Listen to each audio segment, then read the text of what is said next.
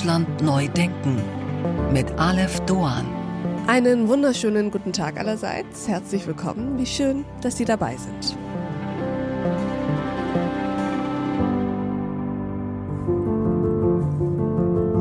Es ist ziemlich genau Halbzeit der aktuellen Regierung und die Mehrheit von rund 81 Prozent der Bürger ist laut aktuellem ARD Deutschland Trend nicht zufrieden mit der Arbeit der Bundesregierung. Zur wirtschaftlichen Lage sagt das eine Kabinettsmitglied, die Lage sei dramatisch. Das andere nennt das Wirtschaftswachstum peinlich. Gleichzeitig, und ich finde, das merkt man an allen Ecken und Enden, ist die politische Atmosphäre so aufgeheizt wie selten zuvor. Die Partei unseres heutigen Gastes gehört zu den am heftigsten attackierten.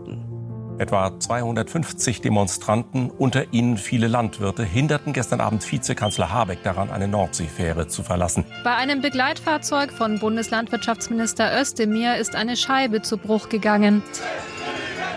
Brennende Barrikaden, wütende Bauern, Tumulte mit der Polizei in Magdeburg eskalieren am Abend Bauernproteste bei einem Auftritt von Grünen-Chefin Ricarda Lang. Das, was wir letzte Woche insbesondere in Biberach erlebt haben, das ist nicht normal wenn Polizistinnen und Polizisten tätlich angegriffen werden, wenn Teilnehmerinnen, die einfach mal vorbeischauen wollen, davon abgehalten werden, zu einer politischen Veranstaltung zu gehen, weil sie sich nicht mehr sicher fühlen können.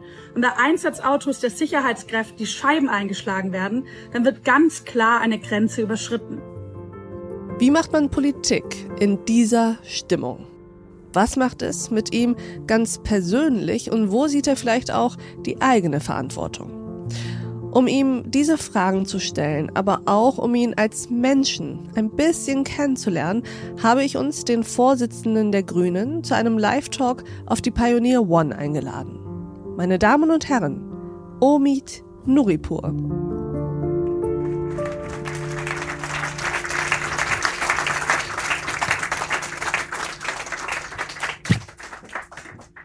Ich bin Omid Nuripur, ich bin Frankfurter, ich hoffe, das hört man. Äh, ich bin mit 13 Jahren aus, aus dem Iran nach Frankfurt gekommen und habe eine neue Heimat gefunden, was nicht einfach war, aber stabil und die Liebe meines Lebens äh, äh, äh zu dieser Stadt begründet hat. Äh, zu meiner Frau war das woanders später. ähm, ich, ich weiß gar nicht, mir ist nichts speziell, ich bin normal, ähm, hoffe ich. Ich esse gern Rippsche mit Kraut und, äh, und ich würde niemals mein, mein Appleboy süßgespritzt trinken. Bitte machen Sie es auch nicht. Das ist, kann ich niemandem raten. Ähm, ja, der Rest steht, glaube ich, äh, so halb richtig auf Wikipedia. Ich wollte drei Dinge nie werden. Ich wollte nicht Journalist werden, nicht Professor, nicht Politiker. Was ist denn da schiefgelaufen? Alles. Ja. Ähm, ich habe äh, bei der Frankfurter Rundschau ein paar also Jahre gearbeitet. Das ist übrigens ein Zitat von ihm gewesen. Das, ja, das ist richtig. Noch kurz das, zur ist, das, richtig. das hat er gesagt. Er wollte drei Dinge nie werden: Professor nicht, Journalist nicht, äh, Politiker vor allen Dingen nicht. Er war mal kurzzeitig Journalist und ist Politiker und zwar so richtig mit allem drum und dran. Ja, wie gesagt, ich habe bei der Frankfurter Rundschau ein paar Jahre gearbeitet als äh, sogenannter fester Freier. Mhm. Ich wollte nie Professor werden, habe dann angefangen zu, zu, zu promovieren. Ähm, das, der Grund dafür war, dass ich ein Professor hatte, der mir gesagt hat, Mensch, äh, du hast dein Grundstudium so schnell beendet in Germanistik, willst du nicht einfach sofort promovieren? Ich sagte, ja klar, äh, klingt gut. Ähm, wir haben ein Thema gehabt, ich habe dann angefangen zu promovieren, ohne dass ich einen Abschluss hatte. Und ähm, dann kam ich nach Berlin, dachte, ich schreibe nebenher eine Abschlussarbeit. Äh, Und die also, schreiben Sie immer noch? Nee, ähm, nee, nee. Ähm, das war einfach ein, ich kam abends nach Hause, dachte, ich schreibe eine Stunde, ich kam abends eine Stunde nach Hause und braucht eine Stunde, keine Ahnung, PlayStation 1 spielen oder so, damit ich wieder runterkomme. Also habe ich das äh, äh, in Sand gesetzt, also habe ich keinen Abschluss, also bin ich auch nicht Professor geworden, aber das wollte ich ja eh nicht werden. Und das andere war Politik. Das ist alles zufällig gekommen, so eins nach dem anderen. Und ehrlich gesagt, ähm, wenn Leute, ich sehe ja laufend irgendwelche, was weiß ich, Schülergruppen oder so, die fragen, wie mache ich das denn, wie wird man denn Politiker oder Politikerin, dann kann ich nur sagen, weiß ich nicht, kann man nicht planen. Und diejenigen, die es planen, denen steht es ehrlich gesagt auf der Stirn geschrieben, das ist nicht so, so, nee. Aber zufällig äh, passiert, das müssen Sie uns jetzt ein bisschen ausführen, das Leben passiert einem ja nicht einfach nur. Das ist auch nicht Ihnen nur passiert, sondern ähm, es gibt ja so etwas wie Serendipität, also man muss auch ein bisschen vorbereitet sein, um aus dem Zufall auch so etwas wie Schicksal für sich selbst zu erarbeiten. Wie kam es zum Beispiel, fangen wir mal so an, zum Beitritt in die Partei Die Grünen? Und warum die Sie Grünen? Sie kennen die Ghostbusters? Ja. Die Ghostbusters ist es eine, da gibt es da gibt's Leute, die Geister jagen.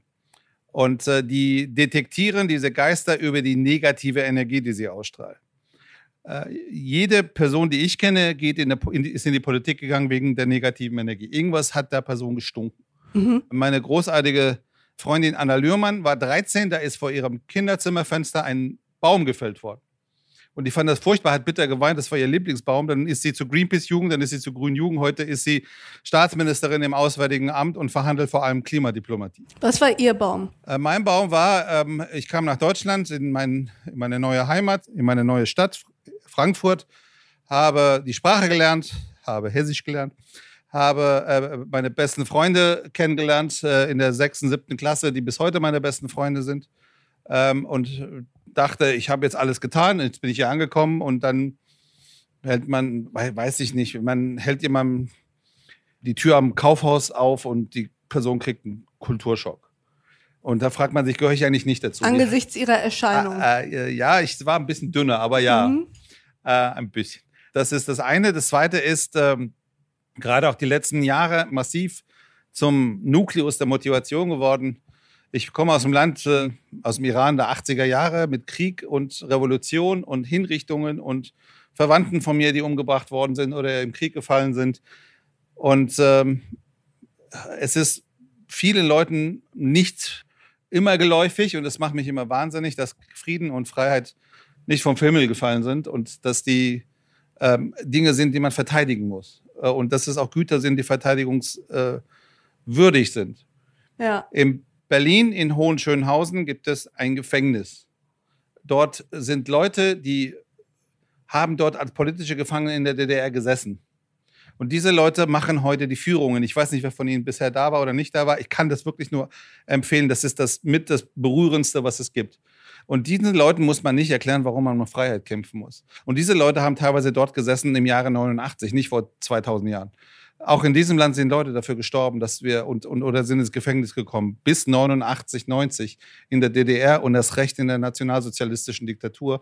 Und ähm, das ist unglaublich wichtig für mich, diese Fundamente unseres Zusammenlebens immer wieder präsent zu haben und zu verteidigen. Das ist mein, mein Kompass quasi. Und das schon als Jugendlicher, als Sie dann in die Partei eingetreten sind. Also was war jetzt, ich habe das noch nicht ganz verstanden, war das ähm, das Bedürfnis, so richtig, richtig integriert zu sein und so richtig dazu zu gehören? Und das, das war das Bedürfnis, aufmachen, akzeptiert zu sein eher. Okay. Ähm, äh, mhm. Und äh, dass, dass die Leute auch sehen, dass ich doch irgendwie, dass ich auch dazu gehöre. Und warum und Grüne? Ich meine, äh, Hessen Grüne? war, äh, ist ein recht sozialdemokratisches Land damals gewesen. Die Was? allermeisten Frankfurter Oberbürgermeister kamen von der SPD. Was hat bei Stimmt. Ihnen den Ursprung für die Grünen gegeben? Wir schreiben das Jahr 96. Mhm. Es gab vier Parteien de facto. Also es gab ja diesen alten Spruch, ich weiß gar nicht mehr von wem, der gesagt hat, die PDS-Mitglieder passen im Westen in der Telefonzelle. Das war nicht so ganz falsch. Also ich, ich wusste gar nicht, wo ich die finden kann. Die spielt noch keine Rolle in, in meinem Spektrum nicht. Ähm, die, es gab Helmut Kohl und die FDP und die waren auch keine Option. Die waren schon die ganze Zeit, die alle kannten nur die in meiner Generation. Äh, also gab es SPD und Grüne und ich ging zur SPD und äh, zuerst zur SPD tatsächlich und äh, dann schickte mich die Geschäftsführerin in der Geschäftsstelle da in Frankfurt zu irgendeiner Gruppe. Ich, ich weiß bis heute nicht, was das war. Ich glaube, es war irgendeine Theoriegruppe der Jusos. Und ich kam dahin, die waren alle jung und äh, interessiert und die diskutierten die ganze Nacht, soll man Geld abschaffen. So. Und war schön da zu sein, weil es gab echt viel Bier so. Ich habe auch kein Wort gesagt. Äh, mehrere Stunden am Ende haben sie, ich glaube, 9 zu 8 abgestimmt, das Geld abgeschafft gehört. Und ich saß die ganze Zeit und dachte, ich habe Marx gelesen, Kapitel 1, Satz 1 des Kapitals, Band 1. Geld ist das Tauschmittel komplexer Ökonomien. Soll ich das jetzt sagen? Haben die das nicht gelesen? Dann fand ich aber, das ist, ey, das tut mir leid, das ist nichts. Das ist mhm. nichts für mich. Mhm. Dann ging ich in die Geschäftsstelle der Grünen und da saß eine ältere Dame, die hat drei Stunden mit mir gesprochen. Die hat 10.000 Sachen gefragt. Wie geht's dir? Was machst du? Wie ist Schule? Äh, warum kommst du her? Was interessiert dich? Die hat eine Frage gar nicht gestellt und das ist mir so hart aufgefallen.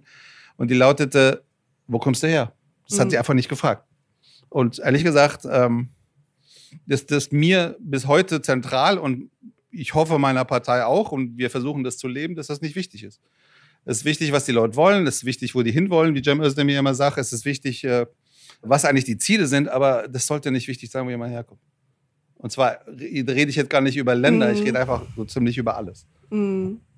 Jetzt ist das Kind in den Brunnen gefallen und Sie sind Politiker und zwar so richtig mit äh, Abgeordneter und Bundesvorsitzender und beteiligt an einer Koalition und und und. Wie sehr bereuen Sie diesen Weg jetzt, den Sie da eingeschlagen haben? Also sagen wir mal so, Lebensqualität ist, glaube ich, ähm, äh, vielleicht anders, aber ehrlich gesagt, Was heißt weiß man, anders? das weiß man ja vor. Äh, die, die, Arbeitszeiten, die Schlafzeiten, äh, die Essgewohnheiten. Die, Wie viel schlafen Sie? Äh, das ist nicht wichtig, weil das ist, ich will ja nicht rumheulen, das ist ein Riesenprivileg. Mhm. Deshalb will ich es auch nicht bereuen und ich habe ehrlich gesagt so viele Dinge im Leben gemacht, die ich nicht hätte machen können, ohne diesen Status, diesen Job, diese Privilegien, äh, die, für die es sich lohnt zu leben. Darf ich ein mhm. Beispiel sagen? Mhm. Ich habe in Libanon eine Familie besucht zu Hochzeiten, als die Welt noch hingeschaut hat, was mit den Leuten aus Syrien passiert. Äh, wir schreiben jetzt das Jahr 2014. Da in, alle haben es gewusst, äh, was da los ist. Alle wussten, wenn zum Beispiel das Welternährungsprogramm die Gelder streicht, dann werden die Leute nicht bleiben können. In Deutschland wollten es anscheinend ein paar Leute nicht wissen, aber geschenkt. Über 2014 bei einer äh, syrischen Familie, die lebte in einer Vorstadt von Beirut wortwörtlich in einem Zelt auf einer Müllhalde. Und die zahlten dafür auch noch 400 Dollar Miete im Monat. Und deren äh, Restvermögen, die waren eigentlich Mittelschicht, waren komplett aufgebraucht. Die hatten zwei kleine Kinder. Das ältere war, ich glaube, acht oder neun. Das war ein Junge, der war komplett vernarbt an der Seite, weil seine Niere mehrfach äh, operiert wurde. Und jetzt hatten die Ärzte gesagt, die Niere muss raus. Und ähm, ich habe dann mir die Röntgenbilder geben lassen, habe sie nach Deutschland gebracht, habe sie Ärzten gezeigt. Und die Ärzte haben gesagt, nee, die Niere ist in Ordnung, man muss auf seinen Blutdruck achten. Gegebenenfalls muss er Medikamente nehmen gegen zu hohen Blutdruck. Mhm. Ansonsten muss er mindestens sechs, sieben Liter am Tag trinken. Er muss ganz viel trinken, dann kommt er auch durch, dann stabilisiert sich auch die Niere. Das habe ich denen dann gesagt. Das Kind hat die Niere behalten. Und es erwies sich, was damals in Libanon furchtbarerweise gang und gäbe war, dass nämlich äh, Leute von der Organhandelsmafia in den Krankenhäusern unterwegs waren und vor allem Kinderorgane waren ähm, extrem teuer und, mhm. und, gut verkaufbar in Anführungsstrichen. Und ähm, es, ich löse ja das Problem nicht. Das Problem kann man ja nur lösen, wenn man alles dafür tut, äh, zusammen mit den libanesischen Behörden, dass diese Mafia da verschwindet. Aber dass ich diesem einen Kind helfen konnte, seine Niere zu behalten, das ist jetzt nicht die, der große Wurf in der Politik, aber das sind Dinge, die, die Leuten die Welt bedeuten. Und das kann man nur machen, wenn man so einen Job hat. Und dafür bin ich einfach nur dankbar. Deshalb Schlaf ey, wird überschätzt.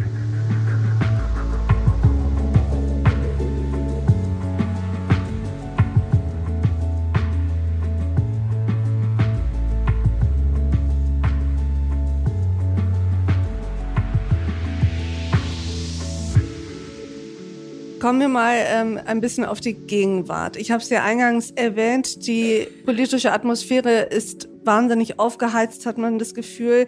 Brennende Reifen, fliegende Steine, Polizeischutz bei politischen Auftritten scheint mittlerweile fast schon dazu zu gehören, muss man mal so feststellen.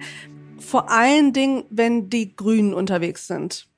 Was ist da los, Herr Noripur? Das sind zwei, zwei Phänomene. Mm. Das eine ist, wir sind im Mittelpunkt der Debatte und äh, wir haben auch teilweise Ministerien mit, äh, ich finde, sehr exponierten Gesichtern, die ich finde, das steht nicht nur in meiner Jobbeschreibung, ich finde wirklich, die eine grandiose Arbeit machen, in Zeiten, in denen man auch äh, einfach weiterhin sagen könnte, wir lassen alles so, wie es ist, aber das können wir uns nicht leisten und das sagen wir.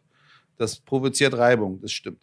Als andere ist aber, äh, was macht es denn eigentlich mit dem Anliegen, was möglicherweise berechtigt ist von Leuten, wenn die Gewalt anwenden. Und ich glaube, dass erstens das das Schlechteste ist fürs Anliegen und zweitens, wenn Steine fliegen auf grüne Kandidatinnen in, in Bayern oder Häuser brennen von Sozialdemokraten in, in Thüringen oder äh, die FDP an der einen oder anderen Stelle eine Veranstaltung nicht machen kann, ist das nicht ein Problem meiner Partei alleine. Das ist unser aller Problem der, der demokratischen Parteien.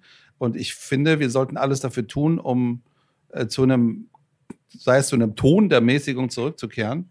Und eines verspreche ich, wenn der, wenn der Aiwanger eine Veranstaltung absagen muss, dann verspreche ich hiermit, ich bin der Erste, der aufsteht und sagt, das ist komplett indiskutabel. Wenn wir zulassen, dass Gewalt als Mittel der politischen Auseinandersetzung zur Normalität wird, dann ist das Problem so viel größer als die Frage, was ist eigentlich mit den Grünen und ihren Veranstaltungen. Was ist denn aber Ihre ähm, Analyse, was der Grund dafür eigentlich ist? Also das eine ist es zu bewerten, dann auch mit den äh, demokratischen Partnern zusammenstehen zu wollen. Ich sag mal so, Friedrich Merz äh, hat sich jetzt äh, geäußert, ähm, nach sehr, sehr langer Zeit, würde ich sagen. Von daher ist es mit dem Zusammenstehen innerhalb der demokratischen Parteien auch noch nochmal eine andere Frage. Was, was hat er Aber genau gesagt? der hat gesagt, dass Kritik und Protest zur Demokratie gehören, aber dass wenn äh, Reifen brennen und Steine geschmissen werden, die Landwirtinnen und Landwirte ihre Unterstützung seitens der Union für ihre gerechtfertigten Ziele aufs Spiel setzen. Ja, dafür kann ich doch nur Danke sagen. ähm, Und, äh, Aber wieso ist es überhaupt so? Also was Ach so. ist, Sie sind ja ein Okay. reflektierter Mensch. Sie müssen ja sich zumindest mal, äh, sich zumindest mal für Ihre Partei mit dieser Frage auseinandersetzen. Was ist es, weshalb meine Minister, meine Co-Chefin, meine Abgeordnete derart angegriffen werden? Es gibt, glaube ich, ne, viele Gründe. Äh, Wir haben natürlich eine Gesellschaft, die erschöpft ist, die, äh, die Veränderung und vor allem Krisen erschöpft ist. Eine Krise nach der anderen ist gekommen. Wir haben sie uns von der einen nicht erholt, da kam die andere drauf, die andere ist gar nicht weggegangen. Mhm. Äh, Die Pandemie hat alle, alle müde gemacht, äh, ausnahmslos, die einen mehr, die anderen weniger, je nach Möglichkeiten, die man auch hatte und je nach eigener und, und sozialer Stabilität. Wir haben die, die, die, die massive Kriegsbedrohung, die wir haben in ganz Europa oder zumindest in, in Mittel- und Osteuropa äh, durch die Aggression Putins in der Ukraine.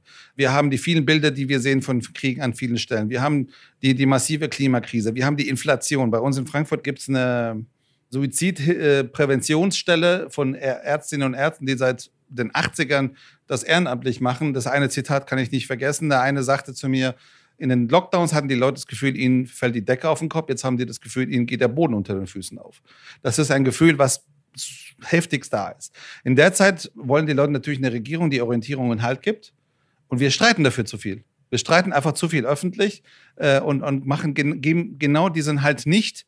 Gleichzeitig kriegen wir sehr viel hin und uns zerreden das eben durch diesen Streit. Aber und das ist einfach blöde. Äh, und äh, ich würde jetzt sagen, wir müssen es abstellen und ich verspreche, das abzustellen. Aber ehrlich gesagt, das erz- erzähle ich seit einem Jahr. Deshalb äh, traue ich mir jetzt nichts mehr zu versprechen. Aber wieso platzt dieser Knoten nicht? Sie sind in der Tat nicht der erste an der Regierung beteiligte Politiker, der hier sitzt oder in irgendeiner Talkshow und tatsächlich diese Diagnose so fällt. Wir streiten zu viel, das sagen auch alle Politikbeobachter. Es ist eine Binse, dass die Wahlbevölkerung niemanden wählen will und an der Spitze haben will, wo Streit ist, auch innerhalb schon von Parteien. Sie wissen das, das wissen Ihre durchaus sehr klugen Koalitionspartner in den anderen Parteien auch. Woran hapert es denn, das umzusetzen? Ehrlich gesagt, wenn ich das wüsste, dann würde ich das äh, versuchen, als Impfstoff irgendwie zu verbreiten. Ich weiß es, ich weiß es nicht. Ähm, und ehrlich gesagt, wir reden sehr viel alle miteinander drüber. Es ist ja nicht so, dass man nur über die Zeitung miteinander äh, spricht. Und äh, vor allem, wenn wir in langen Koalitionsausschusssitzungen, die sprichwörtlich geworden sind, wie viele Stunden sie alle gedauert haben, wenn man da sitzt und über Milliarden und Abermilliarden verhandelt, dann sieht man den anderen ja auch an, dass sie, dass sie wissen, wie unglaublich ernst das ist, dass wir das eine, das zweite, das dritte Entlastungspaket hinkriegen, dass wir ähm, die Beschleunigung von Verfahren und, äh, Bürokratieabbau miteinander hinkriegen und vieles andere mehr. Und wir kriegen es ja auch am Ende hin. Nur sind wir einfach äh, in der Art, wie wir miteinander arbeiten, teilweise hinter der Aufmerksamkeitswelle. Es entsteht ein Problem, die Welle wächst, wächst, Ja. wächst. Äh, die Leute sehen den Streit, dann lösen wir das Problem, aber hin, nachdem die Aufmerksamkeit schon wieder angefangen hat abzuebben. Ich habe dafür keine gescheite Lösung und zuweilen sind es auch Themen, die so kompliziert sind und die Probleme, die so groß sind, dass es halt einfach nicht auf die Schnelle geht. Äh, Das ist in der Demokratie normal und wird teilweise auch der Komplexität des Themas nicht gerecht, wenn wir es zu schnell machen. Wir haben ein Urteil aus Karlsruhe bekommen, äh, das wir demütig zur Kenntnis genommen haben äh, und auch nehmen mussten. Das hat uns einen Mondkrater in, im Haushalt gerissen, sofort. Und ähm, das dafür dann fünf Wochen lang gebraucht wurde, bis man da dafür Lösung gefunden hat. Ich finde bei 60 Milliarden fünf Wochen ehrlich gesagt unfassbar schnell. Nur auf der Strecke dahin blieb eigentlich übrig, wie lange brauchen die denn noch? Warum sitzen sie so lange zusammen? Guck mal, die streiten wieder miteinander und, und da gab es noch eins, die einen und die anderen und ich will auch gar niemanden ausnehmen, äh, die dann öffentlich erklärt haben, das äh, und ich, wie gesagt, hätte ich eine Patent, äh, hätte ich jetzt die Patentlösung dafür, dann, dann würde ich die sofort rumgeben. Sie wollen niemanden rausnehmen, auch Ihre eigene Partei nicht. Hatten Das Sie bringt so, ja auch nichts. Ich meine, wir können ja. Ja. die ganze Zeit mit dem Finger auf die anderen zeigen. Was, was hilft das? Ja, vor allem ist es ja auch sehr unwahrscheinlich, dass, ähm, dass es eine Partei gibt, die alles richtig macht, weil kein Mensch alles richtig macht. Was sind denn so, wenn Sie so Momente haben, in denen Sie versuchen zu überlegen, was kann ich ändern, was ist in den vergangenen zwei Jahren in meiner Partei schiefgelaufen? Gibt es da Punkte, wo Sie sagen, das will ich demnächst anders machen oder dafür will ich werben, dass wir das anders machen, weil das war ein Fehler? Wenn ich ein Beispiel sagen darf, ähm, wir haben zugelassen, dass die Menschheit glaubt, Grüne und FDP seien Hund und Katze. Also ehrlich gesagt äh, sehe ich das nicht und äh, erlebe das auch nicht so. Äh, wir haben ja zugegebenermaßen hat es der Scholz am ersten Tag eingeführt. Es gibt ein Zwangsduzen, alle duzen sich, aber ehrlich gesagt, ich. Mögen Sie das eigentlich? Den, den Christian duzt sich auch so und dann Volker auch und, und die Bettina auch. Bettina ist meine Stellvertreterin im Eintracht-Fanclub im Deutschen Bundestag. Habe ich heute schon mal die Eintracht erwähnt, ich weiß nicht. Aber ähm, äh, und äh, wenn es sehr ernst wird, dann sitzen wir da wirklich super konzentriert zusammen und, und, und schaffen es ist nicht zwingend so, dass wir jetzt die Aber was heißt, wenn es sehr mit, ernst wird? Es ist, äh, wenn, wenn wir da sitzen und uns sehen, es gibt ein 60 Milliarden Loch, was wir sofort stopfen müssen, wenn wir da sitzen und sagen, die Inflation äh, geht gerade durch die Decke, wir müssen dringend was dagegen tun. Aber das ist ja genau das, was Sie eben gesagt haben, dass Sie nicht vor die Welle kommen, sondern immer nur reagieren. Ja, aber, aber die, Zahl, die, die, die Taktung und Geschwindigkeit der Krisen ist ja auch jetzt nicht so, dass sie sich anmelden und im Wartezimmer auf uns warten und wenn wir gerade einen Kopf dafür haben, kommen sie dann auf den Tisch ähm, sondern das kommt alles sehr, sehr schlagartig rein und wir versuchen dem, dem gerecht zu werden. Äh, wir haben wir haben letztes Jahr, einen Moment, wo ich gedacht habe, jetzt, jetzt haben wir doch was Großartiges miteinander hingekriegt, war, wir haben da zusammengesessen im Koalitionsausschuss, ich glaube, das war 3.47 Uhr oder so morgens. Und die FDP hat die ganze Zeit gesagt, wir zitieren nie aus dem Koalitionsausschuss, gehört sich nicht, mache ich jetzt auch wirklich nicht. Die FDP hat immer wieder gesagt, Leute, es gibt ein Problem mit den Benzinpreisen, die sind gerade deutlich über 2 Euro. Das ist verheerend. Wir haben gesagt, ja, wir sehen, das ist ein Problem, wir müssen dagegen was tun. Weil es gibt Leute, die können also in Gelnhausen, im Main-Kinzig-Kreis, wer da auf dem Bus wartet, der, der kann nicht irgendwie zu, zu einem Pendlerjob. Ähm, sicher nicht. Die Leute brauchen da das Auto. Äh, und gleichzeitig haben wir gesagt, wir müssen natürlich auch was tun, damit es äh, günstigere öffentliche Nahverkehrstickets mhm. gibt. Also haben wir diesen Deal gemacht, Benzin, äh, Tankrabatt auf der einen Seite und damals 9-Euro-Ticket, aus dem dann heute 49-Euro-Ticket geworden ist. Und die SPD war der Meinung, das ist eine super Sache, sollten wir beide machen. Und wir haben zusammen, ähm, wir alle zusammen haben dieses 9-Euro-Ticket erfunden als Instrument mit dem man es machen soll. Natürlich gab es ganz viele kluge Leute, die auch ähm, äh, Fachleute, die man nachts um drei dann vorher geweckt hat und gefragt hat, geht es oder geht es nicht. Das, wir haben viele so Dinge miteinander hinbekommen und die Tatsache, dass wenn ich irgendwo hingehe und dann sage, äh, der, der Christian und ich haben gestern und die Leute anfangen zu lachen, und das passiert andauernd, äh, deutet darauf hin, dass wir es nicht geschafft haben, da, darauf hinzuweisen und, und äh, zu verhindern, dass die Leute uns einfach gar nicht glauben, dass wir da äh, eng miteinander arbeiten können. Aber wir können. Das heißt, wenn ich jetzt einen kurzen Wrap-up mache auf die Frage, in welchen Punkten Sie Selbstkritik üben würden, wäre die Antwort, dass ich zugelassen habe, dass man denkt, die Liberalen und wir, wir können nicht. Das war ein Thema. Ich hätte jetzt viele Beispiele. Ich habe jetzt ein Beispiel gesagt, aber ja. Weil ich meine, wir haben, wenn man sich jetzt den Wahltag anschaut, wenn man sich anschaut, äh, die Milieus, wenn man sich anschaut, die, die Wählerwanderung, wir haben da eigentlich keine Konkurrenz miteinander. Und wir haben auch eine mhm. Reihe von Themen, wo wir wiederum näher beieinander sind als der Sozialdemokrat. Und, und es gibt auch wiederum Themen, wo Sozialdemokratie und FDP stehen. Und, und wir und, und wir und SPD wiederum, das gibt's alles. Das ist, äh, es gibt nicht äh, immer nur die eine Konstellation. Das ist einfach nicht richtig.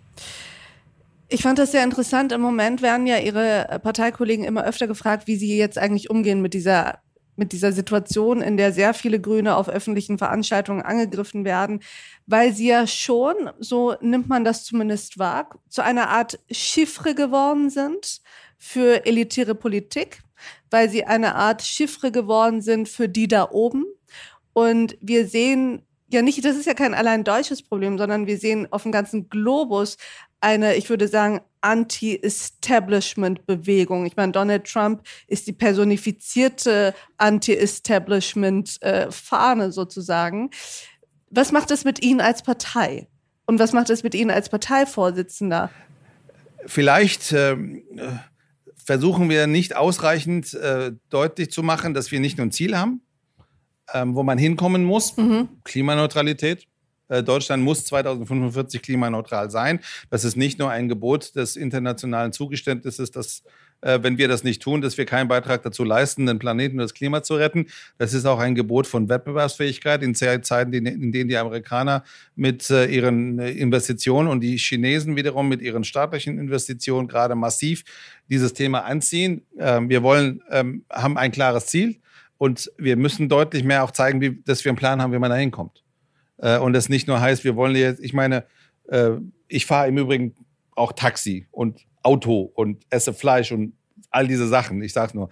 Ich steige in ein Taxi, der Typ guckt mich an und sagt, wieso steigen Sie bei mir an? Sie wollen doch das Auto verbieten. Ja, aber das ist doch genau das, was ich sage. Ja, aber das wollen wir ja nicht. Ja, aber wieso denken die Leute das? Das, äh, Weil äh, das ist ja, äh, Sie sind, äh, Sie haben mir gerade genau das Stichwort genommen, Verbotspartei. Also Ja, wenn man, ja, ja. Die Kritik, die gegen Sie immer wieder vorgebracht wird, ist, das ist die Partei, die mir sagen will, wie ich zu sprechen habe. Mhm. Das große böse G-Wort, das Gendern. Das ist die Partei, die mir vorschreibt, was ich wann zu essen habe und wie ich mich fortbewege. Das sind natürlich fallen mir noch alles. ganz viele andere Sachen ein. so, das äh, sind gut. jetzt die Top 3 Ja.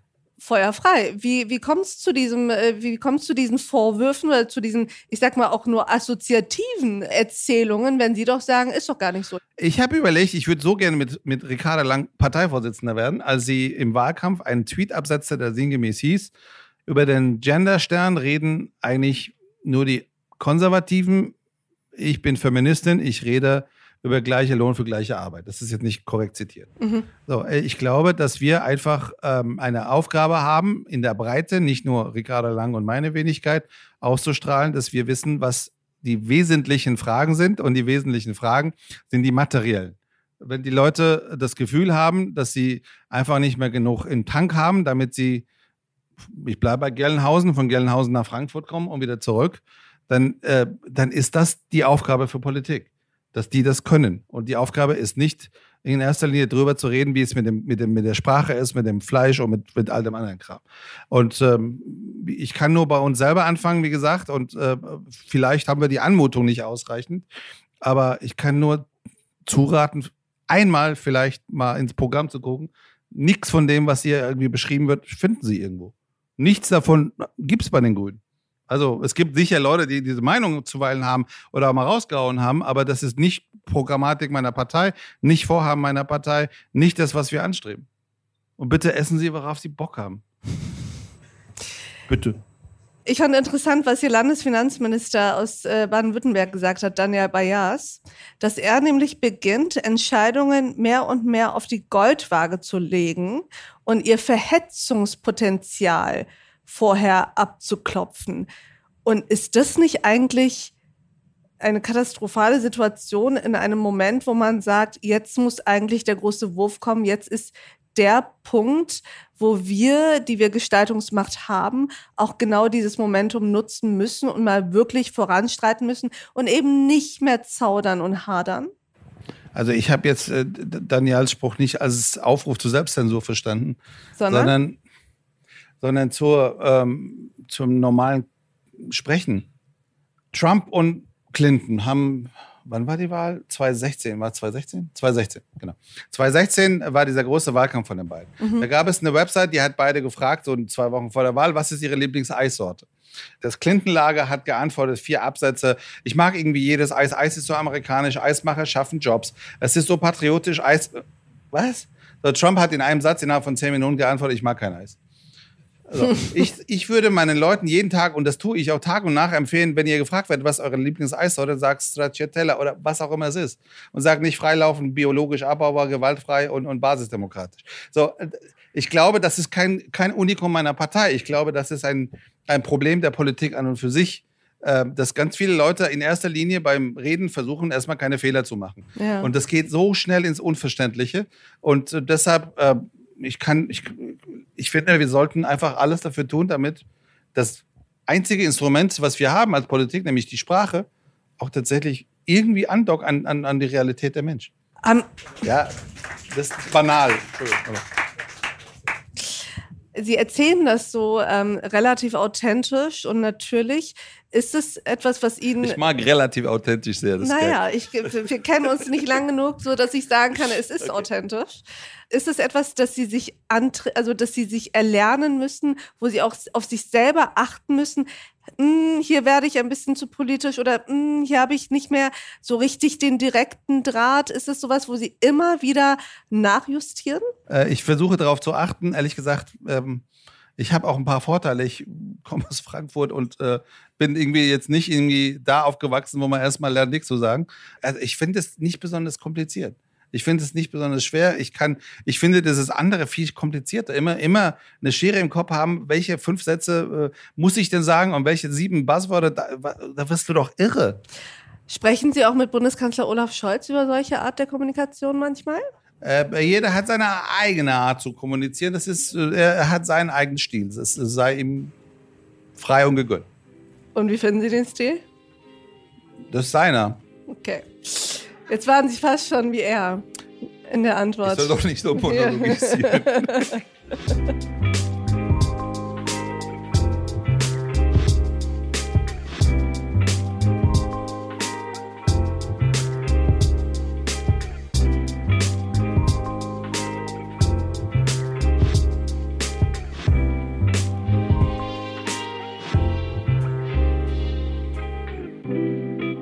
Wenn Sie mal zurückblicken auf die vergangenen, nehmen wir mal so einen Zeitabschnitt von zehn Jahren.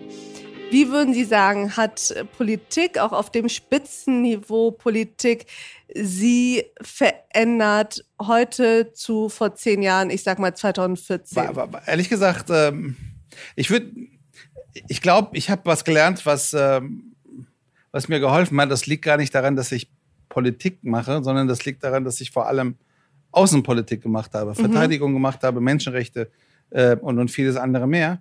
Wenn ich noch einmal zurückkehren darf zu den Nachbarstaaten von ja. Syrien 2014. Ich war im Frühjahr 2014, ich weiß gar nicht, monatelang unterwegs in diesen Camps. Ich habe auch, dann kam auch zurück und habe irgendwie immer wieder versucht darauf hinzuweisen, wie, wie dramatisch das da ist und dass wir helfen müssen, wenn die Leute da irgendeine Perspektive haben sollen.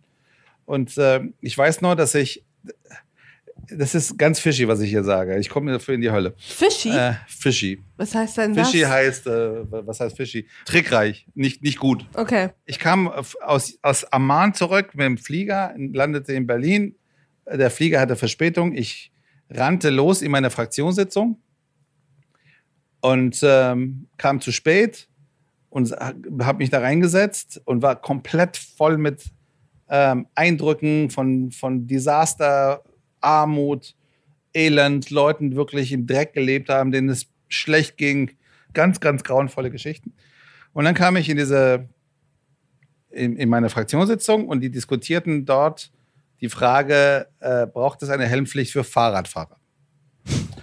Und ähm, am Ende haben sie sich dagegen entschieden. Und ich saß da und fragte mich, ob ich da nur richtig bin und was hier eigentlich abgeht, weil ähm, das so weit entfernt war von dem, was ich da mhm. an Wesentlichkeiten erlebt habe.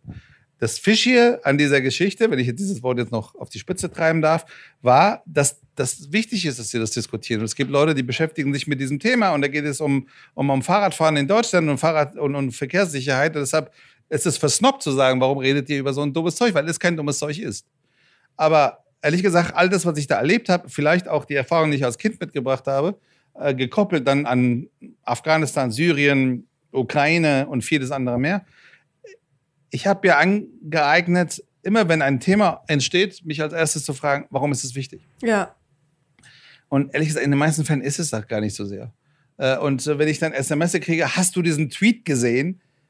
Dann frage ich mich, ja, nein, was macht das für einen Unterschied? Ja. Zuweilen nichts, also ist ja wichtig zu, zu, kommunizieren für Leute, aber das verändert ja jetzt nicht irgendwie die Realität oder die Achse der, des Planeten. So. Und deshalb ist diese Frage, ist das wesentlich, ist das wichtig, ist das fürs Leben der Leute von Relevanz? Äh, das habe ich die letzten zehn Jahre teilweise auf die harte Tour gelernt und ich würde jedem empfehlen, der in dieser Branche arbeitet, sich immer wieder diese Frage an den Anfang zu stellen. Warum ist es wichtig? Als jemand, der mit seiner Familie aus dem Iran nach Deutschland gekommen ist, und zwar auch, weil dort tatsächlich, wir hatten es eben von Verbotspartei, weil dort tatsächlich eine Verbotsdiktatur herrschte und schmerzlicherweise, und muss man ja sagen, herrscht. Sie waren 13, als Sie gekommen sind. Ihr Onkel war hingerichtet worden, wenn ich das richtig gelesen habe. Ihre Schwester war im Gefängnis, ähm, musste im Gefängnis, glaube ich, eine Nacht bleiben in Einzelhaft. Mm, mit all diesem Wissen und auch dieser Geschichte im Background. Ist das auch etwas, wodurch man anders durch Politik navigiert, weil man anderes gesehen hat? Ähm, ja, vielleicht. Ich meine, alle, die Entscheidungen treffen, haben ja per se einen Hintergrund, auf dem die Entscheidungsfindung und das äh, Urteilsvermögen basiert. Es geht ja gar nicht anders. Ähm, meine Schwester war 17 und war auf einer Party. Das ist sozusagen, warum Das war das Vergehen. Ja, ja. Und äh, mein Onkel war auch 17, deutlich früher, und äh, der hatte Flyer verteilt. Ähm, ich gerade frisch im Bundestag habe ich eine sauspannende hm, Erfahrung gemacht. Ähm, es gab damals einen, der Name tut jetzt nichts zur Sache, es gab einen Mobilfunkanbieter, der kam neu auf den Markt und der hat geworben mit Redefreiheit. Mhm. Das billige Telefonieren war Redefreiheit. Ich habe mich total echauffiert darüber, weil Redefreiheit ist nicht billiges Telefonieren, sondern ein Grundrecht, ähm, mhm. äh, für das Menschen auf der Welt bis heute sterben, so auch im Iran. Und dann traf ich ganz viele Leute, äh, die im Bundestag das verstanden haben. Und äh, das waren die Leute, die in der DDR, vor allem Bürgerrechtlerinnen und Bürgerrechtler aus der DDR, ähm, von der CDU, von, von, von, von meiner Partei, von der SPD, Leute, die Unfreiheit erlebt haben. Wir dürfen diese Zeiten der Diktaturen, und zwar auch die in der DDR, nicht kleinreden. Wir dürfen nicht so tun, als wäre es alles einfach nur so ein nur ein Unfall, wo, wo, die Leute halt weniger reisen durften. Das ist nicht wahr. Wir reden über Leute, die in Foltergefängnissen gesessen haben. Und äh, es ist gut und richtig, dass es ein solches Gewicht gibt in diesem Land und ein solches klares Erbe gibt des Nationalsozialismus. Aber da hört es nicht auf mit dem Unrecht. Und äh, diese Leute erlebt zu haben, die es heute teilweise auch noch gibt im, im, im Deutschen Bundestag und auch in der Politik, ähm, äh, dafür bin ich einfach dankbar, weil, weil die wissen, warum es wichtig ist, äh, dass wir ähm, für Freiheit und Frieden zuweilen auch aufstehen müssen. Omid Nuripur, meine Damen und Herren.